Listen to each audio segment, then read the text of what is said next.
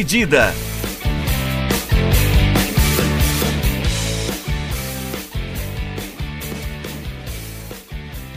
Vamos chegando com o podcast Dividida e o tema hoje são técnicos estrangeiros. Afinal, hoje no Brasil, pelo menos as principais equipes do Brasileirão são comandadas sim por treinadores de outras nacionalidades. Destacam-se o Flamengo de Domenech, também o Internacional de Eduardo Cudê e o Atlético Mineiro de Jorge Sampaoli. E a gente vai debater aqui é, justamente sobre esse atual momento vivido pelos técnicos estrangeiros no Brasil e se, quem sabe, esse sucesso de três comandantes ao mesmo tempo em território nacional pode ser um indicativo de que as portas do Brasil estão definitivamente se abrindo para treinadores de outras nacionalidades. E, e eu começo primeiro pelo Guilherme Milani. Primeiramente, é, seja bem-vindo novamente. Tudo bom, Milani? Tudo bom, Léo? Tudo bem, Bringel? Uh, é um assunto que está bem, bem em voga né, atualmente no, no cenário do futebol brasileiro, a importância do técnico do técnico estrangeiro. Uh, hoje, na data da gravação, 29 de 10 de 2020, as três primeiras posições são do, do Campeonato Brasileiro são dos, de três técnicos estrangeiros. E acho que vale a pena a reflexão, vale a pena um debate se isso é reflexo, se isso é coincidência, se é o elenco, se não é. Acho que tem bastante material para uma discussão legal. E aí, Bringel, como é que você tá? Fala, Léo, fala, Milani. Eu acho que esse tema é muito interessante pela fazer uma reflexão pelo momento que a gente vem vivendo com os técnicos estrangeiros aqui. Eu acho que é uma é uma junção de fatores que fizeram, que fazem esse momento e esse ano ser muito especial na história do futebol brasileiro por conta disso. Parece que finalmente os, os dirigentes e a torcida principalmente acordou de vez para sair daquelas mesmice que eram os mesmos técnicos se reciclando em todos os clubes todo ano, alguém voltava e sem praticar nenhum futebol de qualidade. Então acho que finalmente chegou a hora. Para a gente começar esse debate, então, eu queria entender e ouvir de vocês, porque até pouco tempo atrás não era tão comum assim, né? A gente olhar para o Campeonato Brasileiro e ver lá três times comandados por nomes que não eram do nosso, do nosso país. A gente olha para o passado mais recente, talvez um grande impulsionador disso tenha sido o trabalho do Jesus no Flamengo no ano passado, né? É, até porque o Flamengo já tinha um grande elenco e, e, e realmente é, nas mãos do Abel Braga não conseguiu render tanto. É, ele não tinha na, na, ocasião ainda o Rafinha e o Felipe Luiz, mas já tinha um belo elenco na mão e entregava muito pouco, essa é a verdade.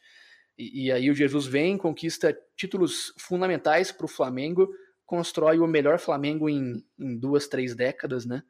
Talvez desde do, do Flamengo de 81 não se via um Mengão tão forte assim é, conquistas com grande vantagem no Campeonato Brasileiro, principalmente.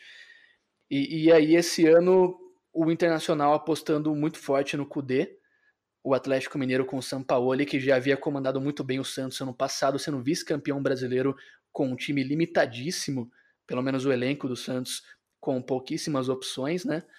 E, e agora também, além do, do Sampaoli, é, o Cudê, como eu já disse, agregando com o Internacional. Você acha que o sucesso, primeiramente para o Bringel, é, desses três técnicos ao mesmo tempo no futebol brasileiro, ele é um indicativo que as portas do Brasil estão definitivamente se abrindo para comandantes de outras nacionalidades? Eu acho que sim, Léo. Eu acho que não é mais só uma coincidência de que um trabalho deu certo por um momento, como nós tivemos no passado, que se a gente pensar num passado recente, teve vários técnicos que vieram no Brasil, técnicos estrangeiros, fizeram um papel fizeram um trabalho minimamente interessante por algum momento, mas já eram mandados embora logo em seguida. Não tinha paciência ou, na verdade, um, um cuidado a mais para olhar para a capacidade do cara e que ele poderia produzir muito mais com aquele elenco, mesmo que fosse limitado. Poderia produzir mais com novas ideias, e isso foi algo que, que eu acho que chamou bastante atenção dos dirigentes agora, porque sempre teve uma resistência muito forte dos dirigentes no, no passado com relação a trazer alguém estrangeiro, porque eles tinham essa mentalidade de que a partir do momento que você abrisse portas para o técnico estrangeiro aqui, você estava tirando a oportunidade do técnico brasileiro. Você não, você estava tirando, era quase um, uma xenofobia. Você, tava, você achava que o cara ia tirar proveito do, do seu país, do seu, da sua cultura, do seu povo, por ser estrangeiro. O que eu acho que é muito pelo contrário. Quando você traz alguém de outro país, de outra cultura, uma mentalidade diferente, ele consegue agregar ao seu país e às pessoas que fazem parte daquele ambiente com coisas que fizeram parte da infância dele, da vida pessoal dele, do trabalho, que essas coisas são completamente diferentes das coisas que a gente viveu. Então conseguem contribuir com muito mais coisas. Eu acho que é isso que torna mais relevante o trabalho desses técnicos de hoje, desses, principalmente desses três que vocês citaram. Né? Eu acho que eles conseguem agregar muito mais ao futebol brasileiro agora por conta dessa maior aceitação que, os, que o povo brasileiro vem tendo com eles. É, e a questão uh, que a gente está falando, você perguntou se abria mais as portas. Eu acredito que abre sim, acho que vai abrir de vez, porque a gente percebeu que o futebol jogado aqui é pobre. Né? O futebol praticado aqui, num geral, num todo, é pobre. Não significa que a gente não tenha técnicos bons brasileiros, claro que tem, mas o, o exemplo do Flamengo. Uh, acho que escancarou de vez assim a porta da, da desigualdade de, de, entre os treinadores, entendeu? Porque a diferença do Flamengo do Abel para o Flamengo do Jesus é muito gritante, é muito grande, parece quase dois esportes diferentes. O Abelão falou, reclamou de ter o Arrascaeta no elenco, falou que não pediu o Arrascaeta, né? E o, o, o Jesus arranjou um jeito de botar o Gabigol e o Bruno Henrique para jogarem juntos né, que são jogadores que uh, muitos treinadores optariam por não escalar juntos. Então acho que uh, essa, essa, esse choque de culturas, assim, essa ideia de trazer uma cabeça de fora com uma visão diferente sobre o futebol, sobre, sobre o jeito que se vê futebol aqui, é, ajuda muito também no nosso desenvolvimento, enquanto, é, no desenvolvimento do nosso, no nosso futebol, do nosso campeonato como um todo. Acho que a partir de agora os times vão parar ou a ideia seria os times mais sérios, os que têm talvez mais poder aquisitivo ou que têm um planejamento melhor a longo prazo, vão parar de trazer técnico na base do, do randômico. Do, ah, esse cara fez um bom trabalho um tempo atrás, pô, vamos, vamos apostar nele. Não, eu acho que a, a gente vai ver um início de times apostando em projetos. A gente acredita que isso é o tipo de futebol que a gente gosta de praticar então é nisso que a gente vai pautar a nossa procura por técnicos, por uh, jogadores e afins. Um exemplo disso é o Atlético Paranaense. O Atlético Paranaense vem fazendo isso há um bom tempo. Com técnicos brasileiros, uh, a gente viu que te, deu um certo, um certo resultado positivo. Uh, ganharam uma Copa do Brasil, ganharam uma Copa Sul-Americana. Né? Então é um caminho a ser seguido. O Flamengo escancarou isso. Trouxe o Jorge Jesus falou: ó, time está na sua mão, você vai pedir o reforço desse jeito, desse jeito, e o Jesus ganhou tudo que ele tinha para ganhar aqui. Então acho que é o, o, o, o caminho está aberto e a tendência, para mim, é continuar assim, a não ser que os técnicos brasileiros melhorem. E eu acho que para mim essa aceitação, né, e essa procura por nomes de outros países, ela tem três, três é, motivações. A primeira delas é que em 2014 o Brasil leva um vareio de bola da Alemanha é, até aquele momento ainda existia uma coisa muito nacionalista, né? O Felipão, principalmente por ter ganhado a Copa das Confederações no ano anterior contra a Espanha, ganhando 3 a 0 na final, ficou muito uma coisa de somos os melhores do futebol ainda. E eu acho que 2014 trouxe um choque de realidade pro futebol brasileiro e principalmente na cabeça do torcedor, na minha opinião. Ainda acho que os dirigentes naquele momento não entenderam tão bem assim. É, outras questões também, para mim, que são importantes nessa equação, é que os nomes de medalhões foram caindo em desuso. A gente tinha muitos nomes que ainda estavam é, muito bem cotados no futebol brasileiro, que deram uma sumida. Você pega, por exemplo, o próprio Abel Braga, que era um técnico dificílimo de contratar. Ele era um cara que só aceitava trabalhos no começo. E, e eram realmente, ele escolhia aquilo que ele queria. Tinham três, quatro propostas na mesa. É, foi um exemplo disso. O próprio Mano Menezes, que se notabilizou por bons trabalhos no Corinthians, também é um técnico que caiu um pouquinho em desuso nos últimos anos, últimos dois, três principalmente, apesar de ter ganho Copas do Brasil com o Cruzeiro. E um outro fator, é, na minha opinião, claro, é que técnicos brasileiros que eram tidos como instrumentos de renovação não concretizaram resultados.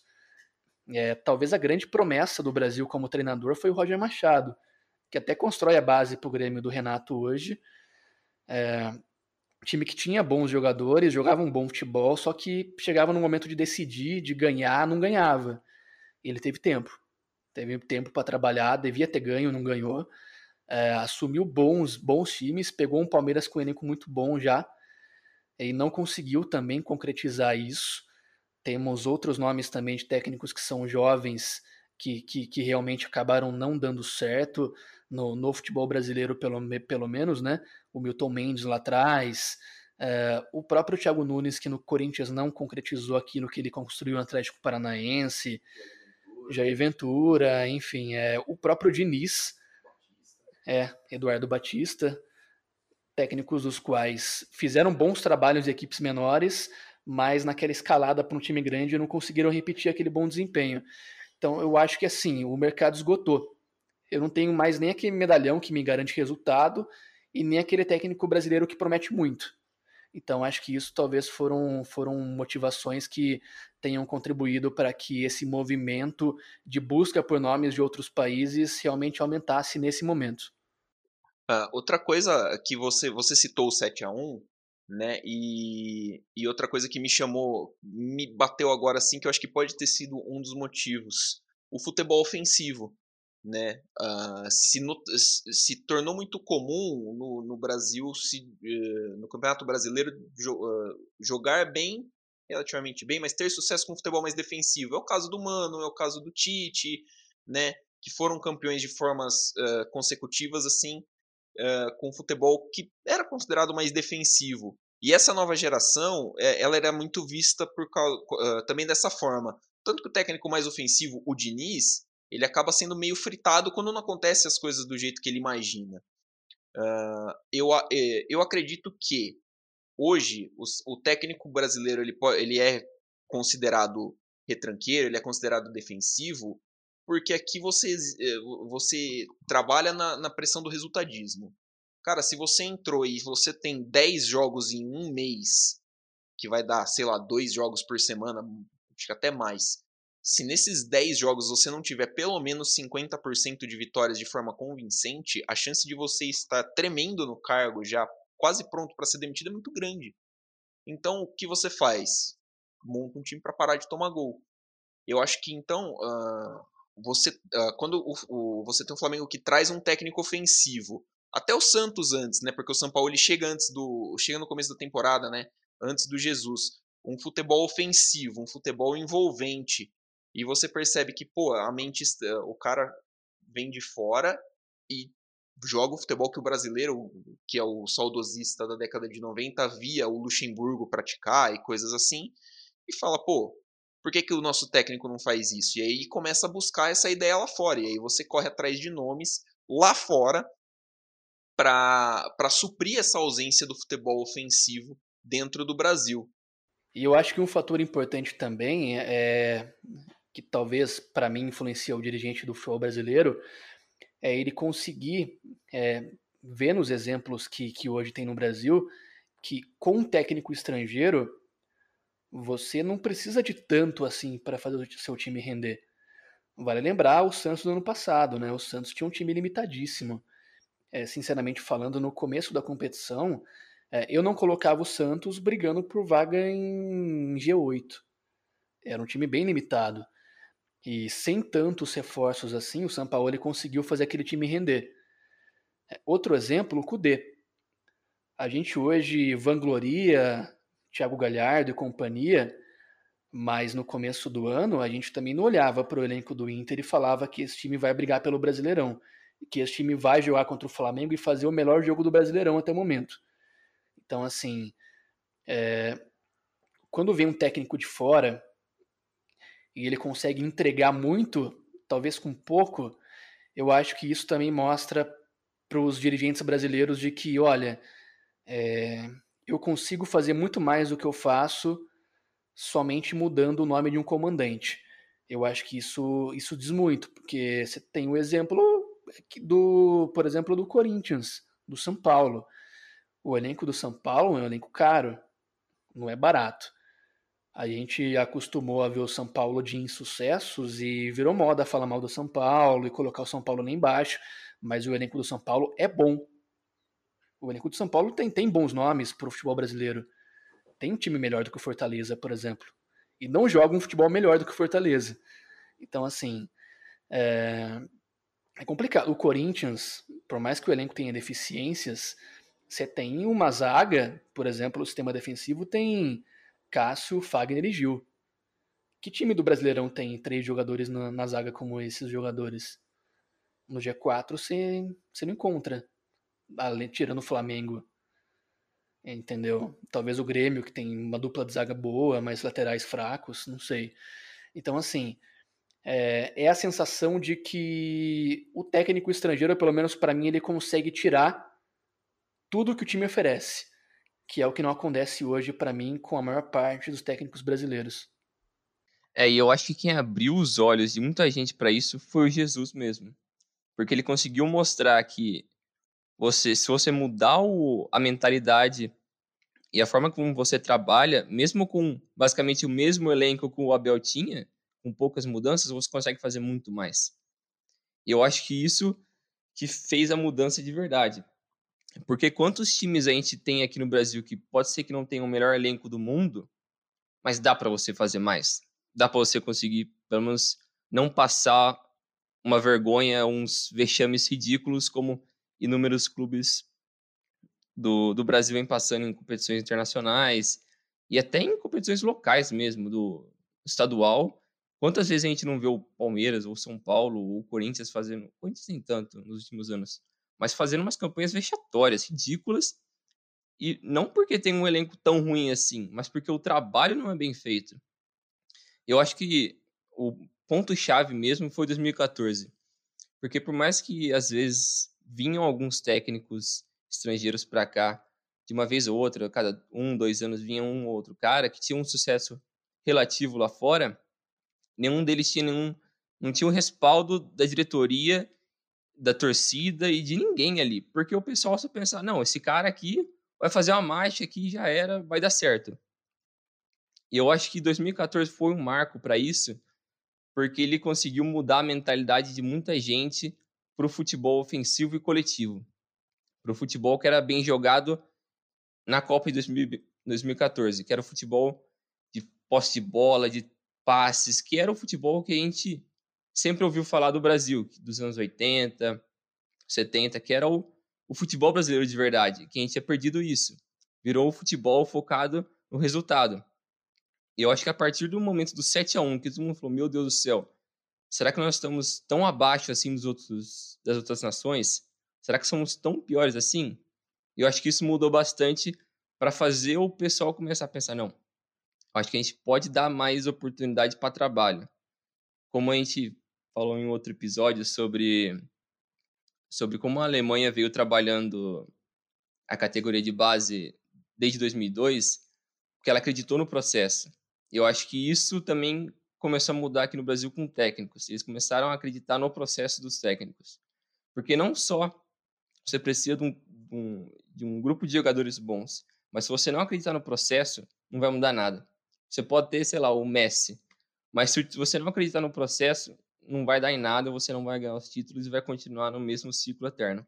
E agora eu acho que é uma boa chance para isso. Acho que você tem razão, inclusive, né? Pensando agora, não sei, eu posso estar errado ou não, mas o Brasil ele viveu através de Copas do Mundo dois momentos de um desencantamento com o futebol bonito profundo. O primeiro lá em 82, que o Brasil tem uma seleção que jogava o futebol magistral e perde, e 2006, que o Brasil tem uma seleção melhor do que a de 2002 quando foi campeão mundial, com jogadores num nível alto ainda, né? Alguns craques num nível alto e alguns emergindo é, em posições muito importantes, como Adriano, Robinho, que estava bem na época, né? Kaká, Cicinho também. É, e, e, o Brasil, da maneira como perdeu, houve um choque na gestão da seleção brasileira naquele momento. Tanto é que o Brasil muda completamente o perfil de técnico, vai para o Dunga, que era aquela coisa sisuda, é, que abdicou de talento em muitas posições para trazer caras que estavam fechados com ele. Tanto é que a convocação do Brasil para 2010 ela é bem estranha, né? Ela tem muitos jogadores que a gente não entendia que, que como é que eles foram para a Copa do Mundo. É, até bons jogadores, é, até bons momentos, os jogadores tiveram bons momentos, mas que não estavam nos seus melhores. O Nilmar também um exemplo desse, que já viveu momentos melhores do que aquele de 2010. É, e, e, aí o Brasil vem de uma sequência, né? Sai o cara pragmático que é o Dunga, e aí você vem caras pragmáticos igualmente, como o Mano Menezes, como o Felipão, a volta do Dunga, exatamente. E o Brasil demora para abandonar essa ideia. E o Brasil só abandona essa ideia depois de um 7 a 1 E não abandonou completamente essa ideia. Porque assim, eu entendo que o Tite ele foi para a seleção brasileira quando ele conseguiu provar que ele conseguia fazer um time jogar bem. Que foi aquele Corinthians 2015, que para mim depois do Flamengo foi o dos times brasileiros, campeões brasileiros, foi para mim o melhor depois do Flamengo, que jogava muita bola, marcava muitos gols, é, quando ele concretiza um time que joga um bom futebol, ele vai para a seleção brasileira. E a seleção até tem um bom futebol nas eliminatórias, mas não consegue repetir isso na, na Copa do Mundo. E, e, e realmente é isso, né? O Brasil é, ele volta muito influenciado para mim pelas Copas do Mundo a olhar para o futebol de maneira mais lúdica, talvez. E eu acho que grande parte dessa visão corrobora para que a gente busque soluções lá fora, porque quem está aqui dentro não consegue fazer isso. É, eu, vou, eu vou só discordar um pouquinho do Léo, vou falar que o, o, o Tite, para mim, é a continuação do pragmatismo que a CBF continuava buscando com o Dunga, porque o, o, o, o futebol da seleção brasileira é melhor. Claro, acho que se pegar a comparação do que fez o Dunga, do que fez o Filipão, não tinha como ser muito pior. Mas para mim, porra, o Tite é pragmático pra cacete, velho. A escalação é. A escalação não, perdão. A convocação é quase sempre a mesma. O futebol é de uma burocracia, porque você sabe o que você espera da seleção. Entendeu? Agora, você pega nas, nas eliminatórias, você percebe que ele tá apostando um time mais ofensivo, um time que você tem, você ataca com mais gente e tal, mas você rara, ele raramente mexe na estrutura do time, ele raramente testa variáveis e aí a gente acaba em situações como a Copa de 2018, onde você dependia do Renato Augusto para fazer um gol, entendeu? Porque você não tinha variáveis, você não, não, não tenta uma variação de jogo, você não testa outros estilos, outros tipos de jogadores. É, eu reclamo muito que ele não dá chance para entrar gente assim nova na seleção, entendeu? Concordo que o Tite ele se mostra pragmático de carreira, só que eu acho que ele só vai para a seleção porque havia um entendimento de que ele podia oferecer mais naquele momento. Tanto é que quando vem o Dunga na segunda passagem, o Tite estava livre. Ele havia saído do Corinthians já, terminou o contrato em 2013. Ele já era um técnico campeão mundial, campeão da Libertadores. Ele poderia ter sido contratado ali. E o Brasil, a CBF prefere trazer um cara que tinha dado errado no Internacional quando teve a passagem de 2014, 2013 e ele, o Tite é preterido. É, para mim, a ideia estava errada, porque ele é um técnico pragmático. Mas eu acho que o que, o que o levou à seleção brasileira foi a crença de que ele evoluiu, teria evoluído. É, tanto é que a campanha de 2015 é uma campanha. O Corinthians jogava bem, era criativo, era um time totalmente diferente do que tudo que o Tite fez na carreira. Talvez porque era um time bom mesmo, né? Os jogadores eram muito bons. Talvez por isso, né? Como é que você não faz o time jogar com Renato Augusto, Jadson, companhia? Mas é, só discordo desse ponto. É, não, eu concordo, acho que até com isso, que a, a contratação do Dunga a contratação do Dunga depois do 7 a 1 ela para mim é absurda. Ela o absurdo porque o Dunga, para mim, nem técnico de futebol é. É, é, é, é, é muito absurdo você sair de um cara retrógrado como o Filipão e ir para um cara retrógrado como o Dunga. Cacete. Mas assim, eu acho que o, o Tite chega na seleção em 2015 porque ele é muito claramente o melhor técnico em solo brasileiro. Muito claramente. Ali, uh, você falou, ele fez o time do Corinthians jogar bola, aquele time do Corinthians era muito bom de bola. Uh, mas para mim, ele, ele, eu acho ele burocrático, mas ele era muito acima, ele estava um nível muito na frente do, dos outros técnicos brasileiros e realmente aí a CBF acaba ficando sem, sem, sem muita opção, porque você tinha pressão de torcida, você tinha pressão de mídia, você tinha pressão de todo mundo depois do fiasco que foi a Copa América de 2015. Né? O Dunga cai em 2015. Cai na Copa América de 2015, então. 16, né? Que é o gol do Rui Dias. O fiasco dessa Copa América. E o, o, aí, quando o Dunga cai, você se vê obrigado praticamente a contratar o melhor técnico do Brasil. Porque já que você não olha para fora do país para trazer para a seleção e você não tem expoentes de treinadores brasileiros bons fora da, do país, você se vê obrigado a pegar o cara que dominou com um time o, o, o cenário brasileiro no, no na, na, última década. Eu acho que é justamente isso também, mano. Porque como você, você disse, o, a seleção brasileira foi buscar o melhor técnico do Brasil na atualidade, naquele momento. Para mim, a seleção brasileira é o lugar onde deve estar os melhores brasileiros daquele momento. Não só jogadores, mas técnicos. Tem que estar os melhores ali. Mas será que agora também não é hora de repensar se o melhor, a melhor pessoa para estar ali não precisa ser necessariamente brasileiro? Porque eu acho que chegou no momento que o técnico brasileiro não é mais suficiente para levar a seleção brasileira para um outro patamar. Pelo menos pelo nível de técnicos que a gente tem agora. Ou pelo menos pelo tipo de trabalho que eles estão demonstrando. Beleza, você tem os caras antigos que a gente já tentou 200 vezes, o Filipão já passou lá duas vezes, o Dunga, sei lá por quê, duas vezes. Tite tá lá desde 2016, como vocês falaram. Não sei ainda porque não saiu depois da Copa 2018, que era uma chance de reciclar de novo. Não fizeram isso. Acho que agora também chegou a, a, o momento da CBF. Como os dirigentes dos clubes brasileiros aprenderam, chegou a hora da CBF aprender a mudar essa mentalidade. Porque se não está dando para os técnicos brasileiros fazerem esse trabalho justo, usando o melhor talento do mundo, que é o, que é o talento do jogador brasileiro, pô, então você tá jogando fora um jogador de geração como o Neymar e outros bons jogadores, está jogando no cu porque você não dá oportunidade para uma outra mentalidade. Meu, é só você. Porque o, o Casão não gosta, porque o Leão não gosta de um técnico diferente, porque é estrangeiro? Que mentalidade preconceituosa é essa? Mentalidade antiga.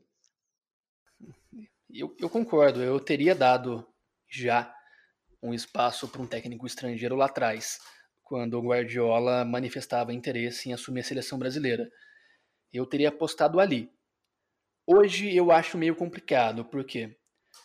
Porque eu não vejo os grandes técnicos do mundo, que são técnicos de clubes de futebol da Europa, é, deixando seus clubes, seus grandes trabalhos, para assumir uma seleção brasileira. Eu não vejo isso acontecer. Eu não acho que o Guardiola. Tá certo, tá num fim de contrato com o City, mas eu acho que ele vai priorizar continuar na Europa, é, talvez para recuperar algum prestígio que, que não tem conseguido com o City nesse momento. É, eu acho que o trabalho dele poderia ter sido melhor no Manchester City do que é, apesar de ser um bom trabalho ainda, pela expectativa em torno do nome dele.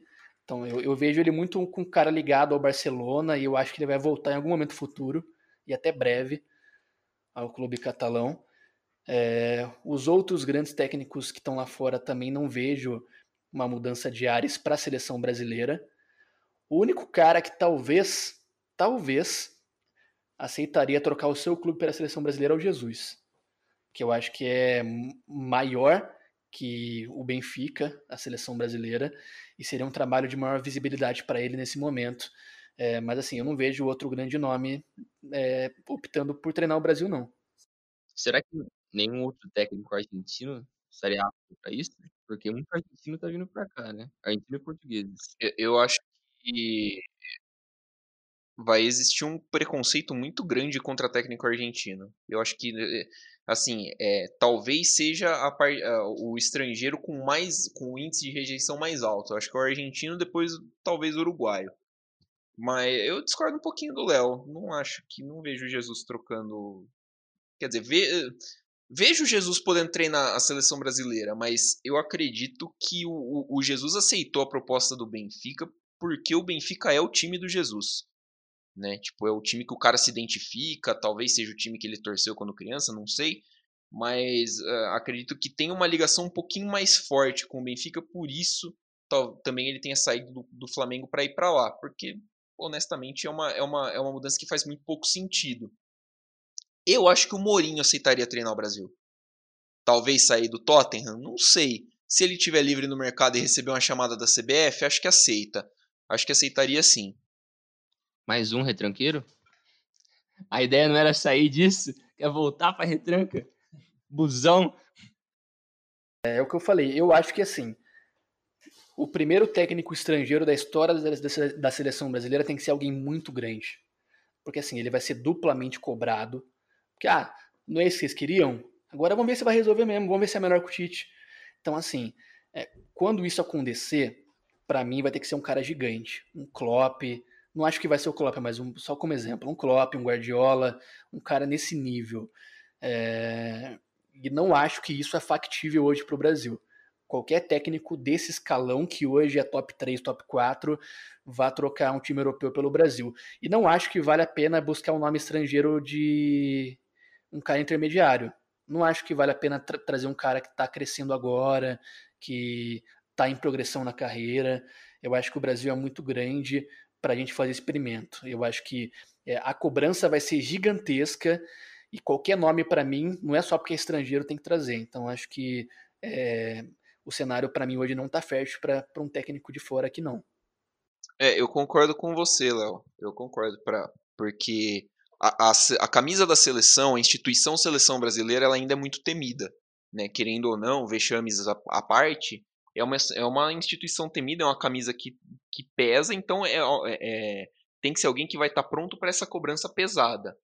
Uh, até por isso eu também acho que não dá, se não for alguém da primeira prateleira europeia, por exemplo, né, tipo o, o top do mundo, eu acho que não compensa pegar. Mas também não vejo esse essa primeira prateleira que hoje, sei lá, a gente vai colocar o Guardiola, vai colocar o Klopp, mais algum outro nome uh, aí, o Hansi Flick, para ficar nos caras que ganharam a Champions recentemente, é, eu acho muito difícil ver esses caras saindo dos times para treinar a seleção.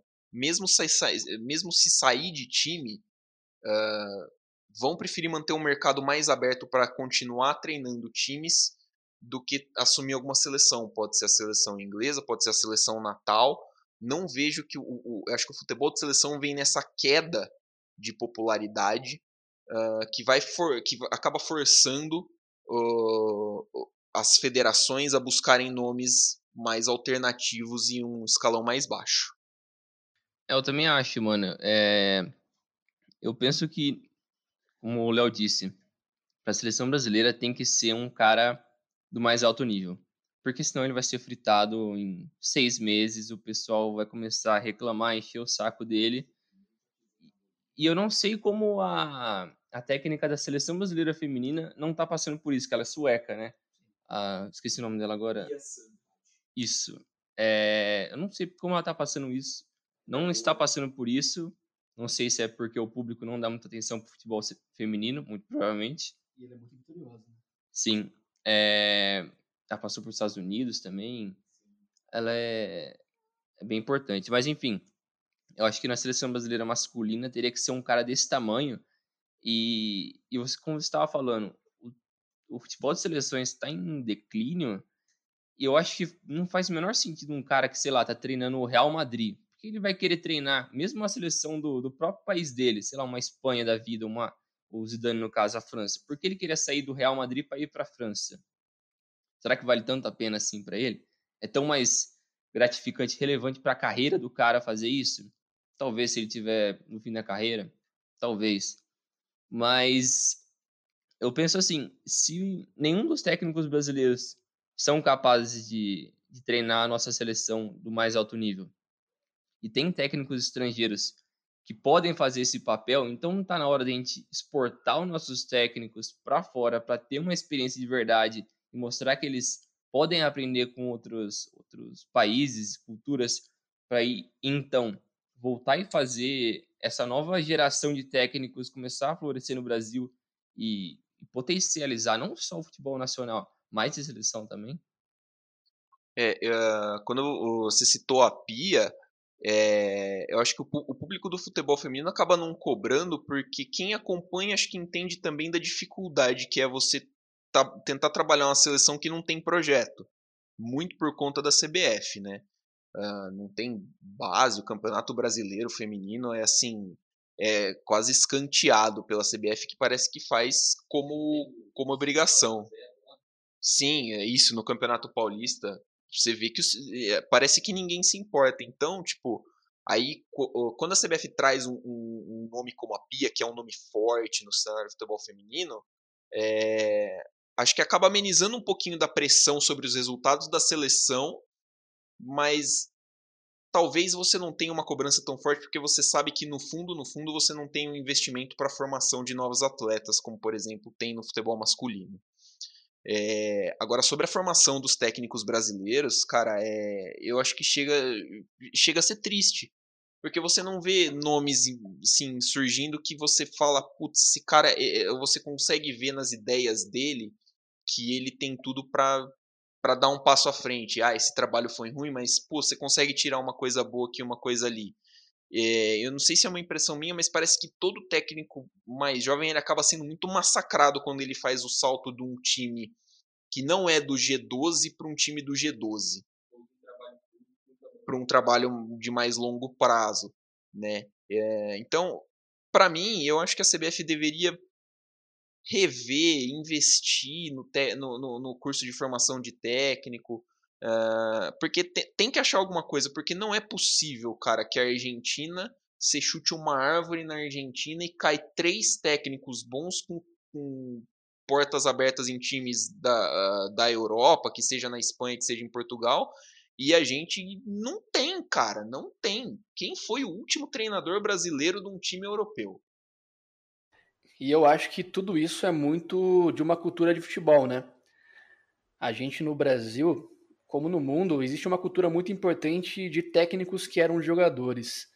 E o jogador brasileiro ele é dotado de zero é, engajamento tático, né? zero. O próprio exemplo disso é o Vinícius Júnior no Real Madrid, que é uma bagunça enorme, apesar de ter algum talento que pode ser lapidado. É, então, assim, você vê ainda que o jogador brasileiro ele tem pouquíssima consciência daquilo que ele produz sem a bola. E, e, e aí a gente cai num, num marasmo tão grande que a gente só percebe quando vê um cara de fora. Que daí você pega o time do Atlético Mineiro, como é que pode o time do Corinthians marcar com oito atrás e dois caras lá na frente esperando a bola chegar e o Atlético Mineiro correr o tempo inteiro? O time dos caras marcam a saída de bola do adversário com uma intensidade absurda. Então eu acho que é isso, tipo, é, a gente vê de uma cultura de futebol onde o jogador ele é burro taticamente, e aí o cara chega numa condição de fazer a transição para o profissional, né? É, ele se torna um técnico também burro. Essa é, essa é a verdade. Infelizmente, essa é a verdade. Entendeu? Mas é isso. É, a, a, gente tem ainda muito uma ideia ultrapassada de futebol que a gente já discutiu em outros episódios, né? É, parece que conceitos básicos como você trabalhar em blocos, você reduzir a, a, a distância no campo e, e, aproximar as linhas de marcação. Então, assim, eu acho que a cultura de futebol ela não vem desde cedo e ela recai no momento final. Como é que você vai fazer um cara que se aposentou agora com 40 anos de idade ser um bom técnico se ele com 19 não aprendeu nada? Então é, é muito complicado. Eu acho que vem da educação. Eu acho que principalmente da cultura também. A educação faz parte da cultura do, do país. E no Brasil, como a gente sabe, é completamente defasado a educação aqui. E a nossa cultura nunca soube valorizar o trabalho em equipe, principalmente, e relacionado a futebol, só se pensar nos maiores jogadores, pelo menos na maior parte deles, do futebol brasileiro. Eles têm aquela mentalidade do boleiro. Eles querem ir ali para fazer o show, fazer o, o jogo o futebol bonito. Então, esse cara, ele não. Óbvio, não são todos, mas a maioria deles não tem esse aprendizado desde cedo do que é o futebol, que é mais do que chutar uma bola dentro de um retângulo. Pô, tem muito mais fundamentos que faz, fazem parte do jogo que ajudam você a vencer do que só fazer e colocar a bola lá dentro. E isso, diferente do, do argentino, onde a cultura do argentino, desde criança, da formação dele na escola, como ser humano, é diferente do brasileiro, a formação do argentino é mais similar ao do europeu, eu acho que também ajuda isso na hora de, de formar o ser humano técnico para na hora dele lidar com as funções ou as, uh, as, as características, as qualidades necessárias para ser um, um bom entendedor de futebol e, consequentemente, um bom técnico, isso é necessário e o argentino acaba tendo isso. Infelizmente, a gente não tem, e é um processo que eu acho que é muito árduo e é muito complicado, e talvez, é, eu não sei se essa geração vai ser capaz de fazer essa mudança. O Rogério é um cara promissor, mas eu acho que é uma pessoa só, e também o pessoal tem uma puta restrição com ele porque ele falam que ele é chato pra caralho. Pô, foda-se esse cara é chato, velho. Faz um trabalho bom, porra. Caralho, vai namorar o maluco? Vai fazer um trampo bom, caralho. Cara, eu acho que você tocou num ponto fundamental para a discussão aqui, Bringel. É, a nossa visão de treinador, ela tá muito linkada ainda pro cara que é bom de vestiário, pro cara que ele é paizão, agregador de elenco. O Abel Braga é um exemplo, Renato Gaúcho. O Renato Gaúcho não é notabilizado por fazer um grande trabalho tático, é, é porque também, mas assim, é porque o time dele, sei lá, os caras compram muito a ideia, porque ele é muito legal e, e, e, e os times jogam para frente, motivacional também. E eu acho que assim, a gente ainda tá ligado a essa ideia e menos a ideia de que o técnico tem que construir bons times taticamente. Acho que isso ainda eu vejo muito poucos técnicos com um trabalho tático técnicos brasileiros com um trabalho tático que seja reconhecido. É, o igual vocês falaram, né? O, nosso futebol ele é muito pautado no individualismo, né? Tanto que é, a gente olha e, e principalmente para a seleção assim, a gente olha e fala essa é a seleção do Neymar. E a, a gente procura na, na em todo o time o cara que é a referência. Eu acho que tudo bem você ter uma referência técnica, você ter tipo um cara que é acima da média, acho que os times precisam disso, mas você não pode pautar o seu time de futebol inteiro por causa disso. Você tem que construir uma alternativa para quando esse cara não joga bem, porque acontece, entendeu? Então acho que falta muito isso, falta é, é, é um, um, uma parte que falta ser desenvolvida no, no, no nosso futebol. Uma coisa que eu observo hum, por curiosidade há algum tempo, quando você fala, por exemplo, dos técnicos argentinos, Uh, eu acho muito interessante você notar como, como geralmente são defensores, né? Por exemplo, o Pochettino era zagueiro, o Heinz, ventilado recentemente em, em times brasileiros, era zagueiro, então o Simeone era volante. Então, uh, eu li uma vez que parece que jogadores que veem o jogo de trás, né, de, da defesa, o Rogério Ceni, por exemplo, uh, tem uma noção tática melhor do que do que os caras que estão na frente, que acabam participando menos do jogo, né? Uh, o Léo citou o Leão, mas o Leão é muito bom, foi muito bom goleiro, foi um técnico bom, mas prazo de validade venceu, né? O Léo, que inclusive foi um grande, um grande advogado a favor da contratação do Emerson Leão para o Corinthians nessa última nessa última janela que o Corinthians ficou sem técnico. Mas é, é, interessante você notar que num time organizado taticamente, você ter o cara que participa mais, uh, mais ativamente, é, ele, vai, ele vai ter mais noção de tática, de como montar um time, de, de situações que a tática pode ajudar a quebrar uma retranca ou enfrentar melhor um, um, tipo de um tipo de time postado. Tem um grande problema também que eu sinto, é, só para também não ficar só batendo em técnico brasileiro. É, houve um técnico brasileiro que, que talvez era o mais promissor no último ano, que era o Thiago Nunes, que foi campeão da Copa do Brasil e da Sul-Americana pelo Atlético Paranaense. E ele assume o Corinthians e o time até tem bons lampejos no Campeonato Paulista em alguns jogos antes da, da parada, né? Até eliminado na Libertadores, mas com a menos jogando melhor que o adversário, sufocando o Guarani do Paraguai. E o que se fala muito nos corredores, e pelo menos nos bastidores do Corinthians, é que ele foi fritado pelo elenco porque ele tinha uma maneira muito peculiar de trabalhar o vestiário.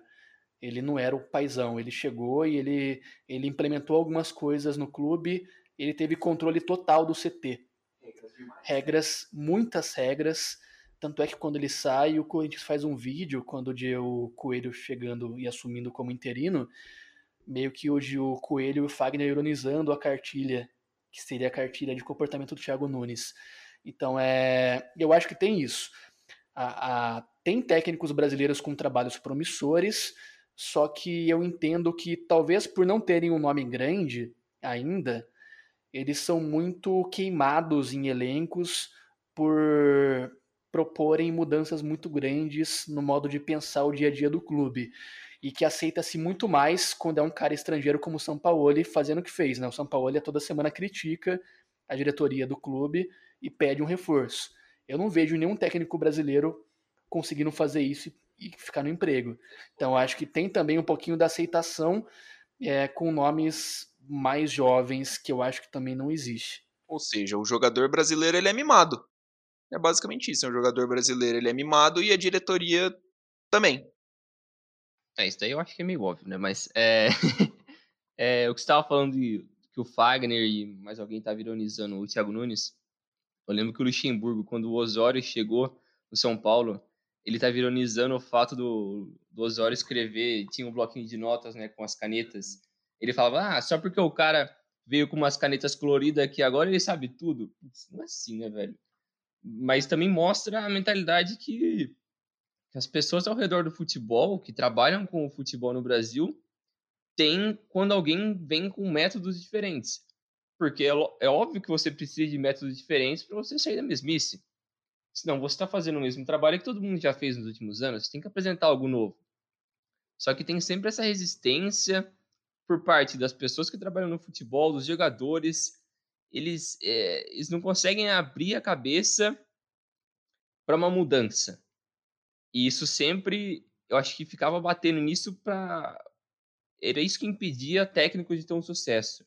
Eu acho que o Jesus foi um cara que, de novo, abriu as portas para isso, porque eu lembro também que quando ele chegou, ele fez algumas mudanças na rotina que os jogadores viajavam. Eles não eram mais para ficar de pé nos aeroportos, porque cansava eles, sei lá, 1%, mas era algo que era relevante. Então eles tinham que ficar sentados, não sei na onde, lá no ônibus, para descansar, para não precisar ficar de pé na fila do aeroporto e ter um, um avião exclusivo para o Flamengo, que eram, são mudanças pequenas, mas que fazem muita diferença. Eu acho que o, o, por mais que tinha uma as pessoas tinham uma certa restrição com isso quando olharam pela primeira vez, quando olham quando alguém faz algo diferente, mas a partir do momento que a pessoa começa a vencer, você vê, putz, faz sentido talvez a gente tenha que mudar um pouco nossa mentalidade, abrir um pouco mais a cabeça para esse tipo de mudança. E eu acho que isso acontece porque realmente, para mim, muitos dirigentes são tão limitados que eles não conseguem nem reconhecer que o futebol mudou. Um grande exemplo disso é o Luxemburgo, que a todo programa que ele vai de televisão, ele insiste em dizer que o time do Guardiola, por exemplo, é, ele já montava algo parecido há 20 anos atrás. E não é bem assim. O futebol mudou muito. Preparação física, intensidade. É, hoje em dia se joga muito mais sem a bola do que com a bola. É, o grande craque do futebol mundial hoje, que é o Messi, é a prova disso. Talvez a grande qualidade do Messi não é o que ele faz com a bola, é como ele é capaz de ocupar os espaços num cenário em que o futebol não permite espaços. Então, o cara ele consegue encontrar brechas no campo que um ser humano normal não consegue, é absurdo isso. Seja um passe entre linhas, seja uma infiltração em um momento de, de contra-ataque. Então, assim, é, falta pessoas capacitadas para entender o quanto o futebol mudou.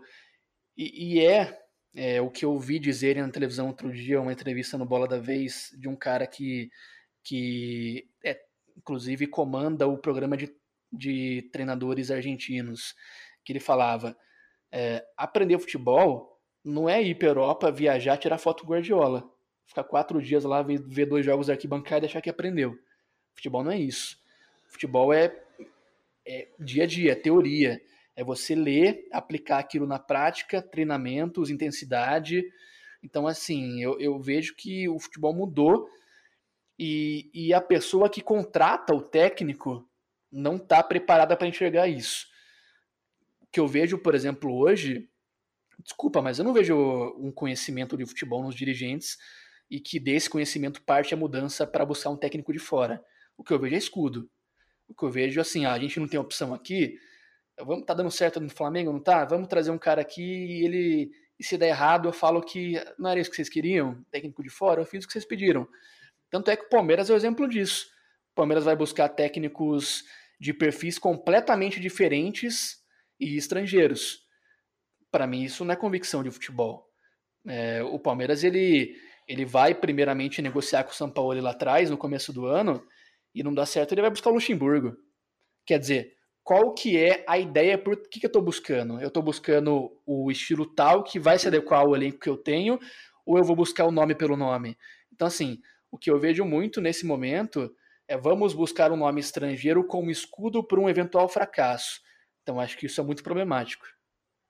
Você citou o, o, Luxemburgo e é engraçado porque o Luxemburgo tem um vídeo dele numa entrevista que ele dá para o Esporte Interativo falando que ele não acha que a tática seja importante para o futebol, futebol atual. Ele, ele, fala com todas essas palavras. Não, eu não acho que a tática seja importante.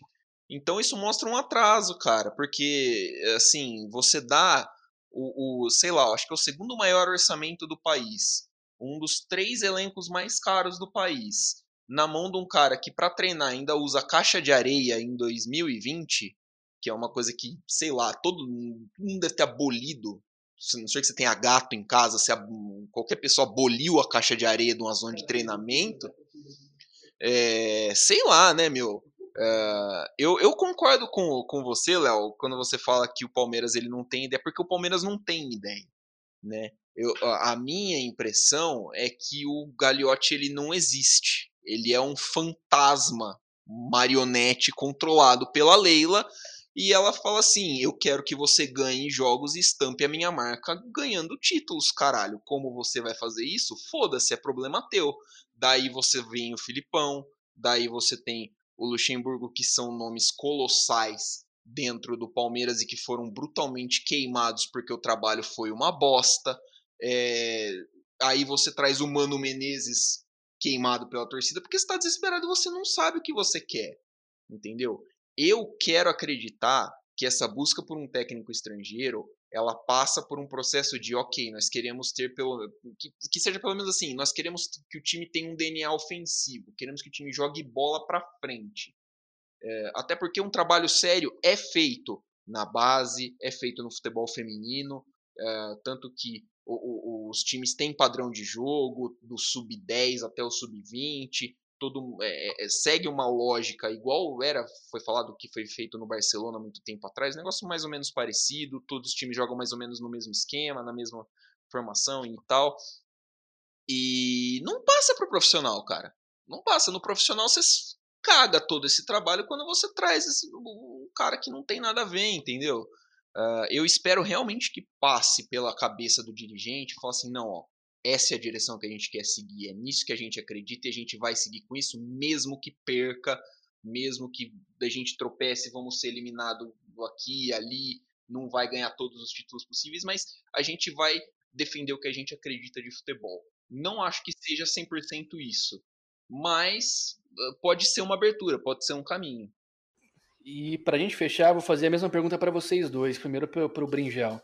É, eu, eu quero saber de vocês, vocês acham que esse momento de um estrangeirismo exacerbado no show brasileiro, ele, ele é uma filosofia que está mudando, que a gente está mudando o nosso futebol e transformando isso e vai ser uma constante, ou se vocês acham que é algo sazonal, ou seja, daqui a pouco o São Paulo ele começa a cair o rendimento, o histórico a diretoria, ele cai fora, o Cudê começa a perder alguns jogos, a diretoria manda embora, e, e a gente volta para um cenário cíclico de apostar em técnicos brasileiros. Vocês acham que é um movimento que ele é a longo prazo ou ele está muito linkado com o sucesso desses dois, três nomes?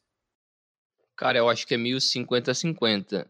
Eu acho que se acabar a temporada, sei lá, por algum motivo, nenhum deles ter sido campeão, eu acho que vai voltar o terror do, dos técnicos brasileiros a dominar o Brasil.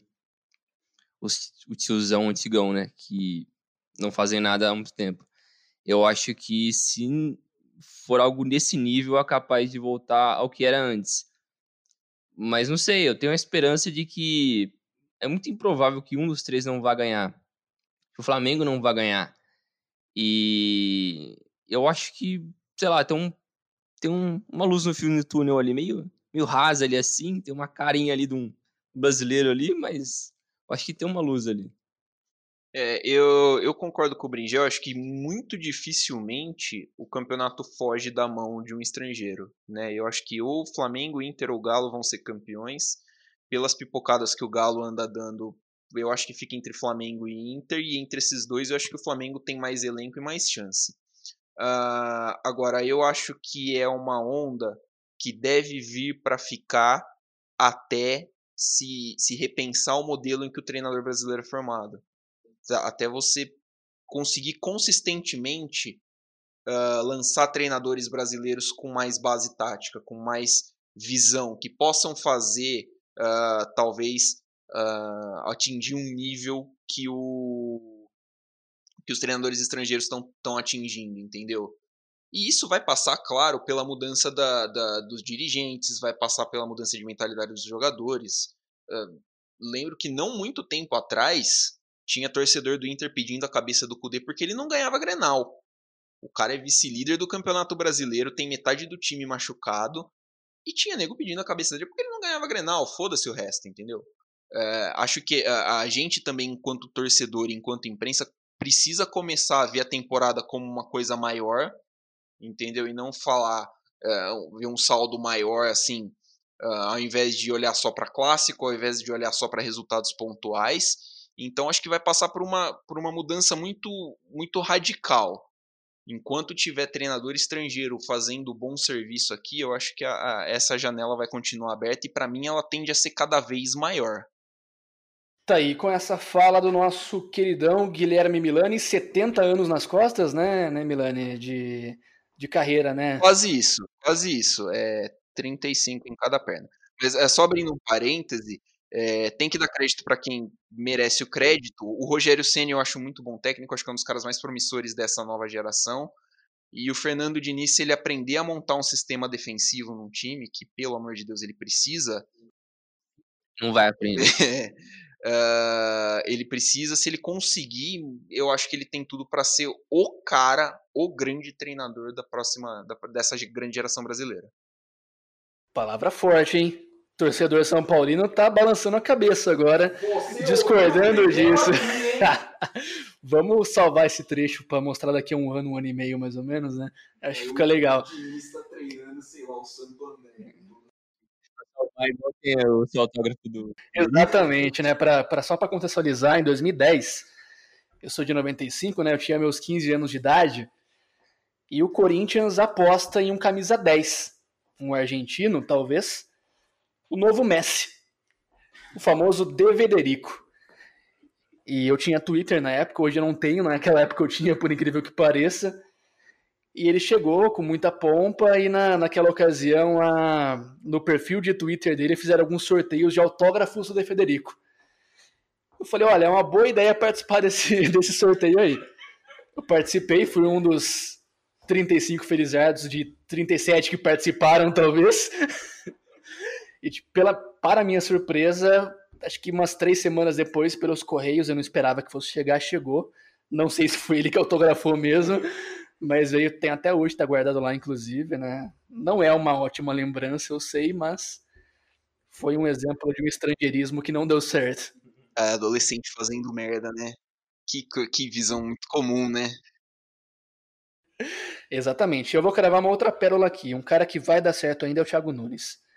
É, foi, foi queimado, é promissor, e eu ainda acho que num time que dê mais espaço e mais condição para ele construir um time, ele vai ser, ser é, talvez ter algum tipo de sucesso. Mas enfim, é, você quer falar alguma coisa? Não, eu acho que o Brinjel devia cravar também, ué. Tá tudo. Crava fala, fala qualquer coisa aí. Eu vou cravar que as pernas do Diniz vão quebrar no fim do ano e ele nunca mais voltar a ser técnico. Lembrando que o objetivo do podcast não é gerar processos, então se você, Diniz, está ouvindo a gente, a gente não tem uma condição financeira tão boa assim. A gente não vai quebrar suas pernas, tá? Exatamente, muito pelo contrário, temos aqui o Milani que torce pelo seu sucesso. Acho que você vai ser o próximo técnico da seleção brasileira, inclusive. Enfim, depois você me conta essa comissão aí, quando que te pagaram para eu entrar nessa junto com você, viu? Se o Diniz quiser pagar assessoria para nós, eu tô desempregado. Mas valeu, Milani, abraço. Valeu, Léo, um abraço. Valeu, Brinjel. Valeu, gente. Falou. Tá aí esse, os famigerados Vinícius Bringel e Guilherme Milani, meus companheiros aqui nesse podcast. Podcast dividido a mais um episódio sendo trazido para vocês. Lembrando que você pode nos seguir pelo perfil no Instagram, que é o Dividida Podcast. Deixaremos também o perfil no Facebook aí para você que não lembra de cabeça, então vai ficar mais fácil você clicar aí no link. Uh, um grande abraço para vocês aí, muito obrigado pela audiência. Lembrando que nesses canais de comunicação você pode deixar o seu recado, trazer a sua sugestão, de repente um palpite, qualquer sugestão para tema também a gente abraça aqui. Muito obrigado de novo e até a próxima semana.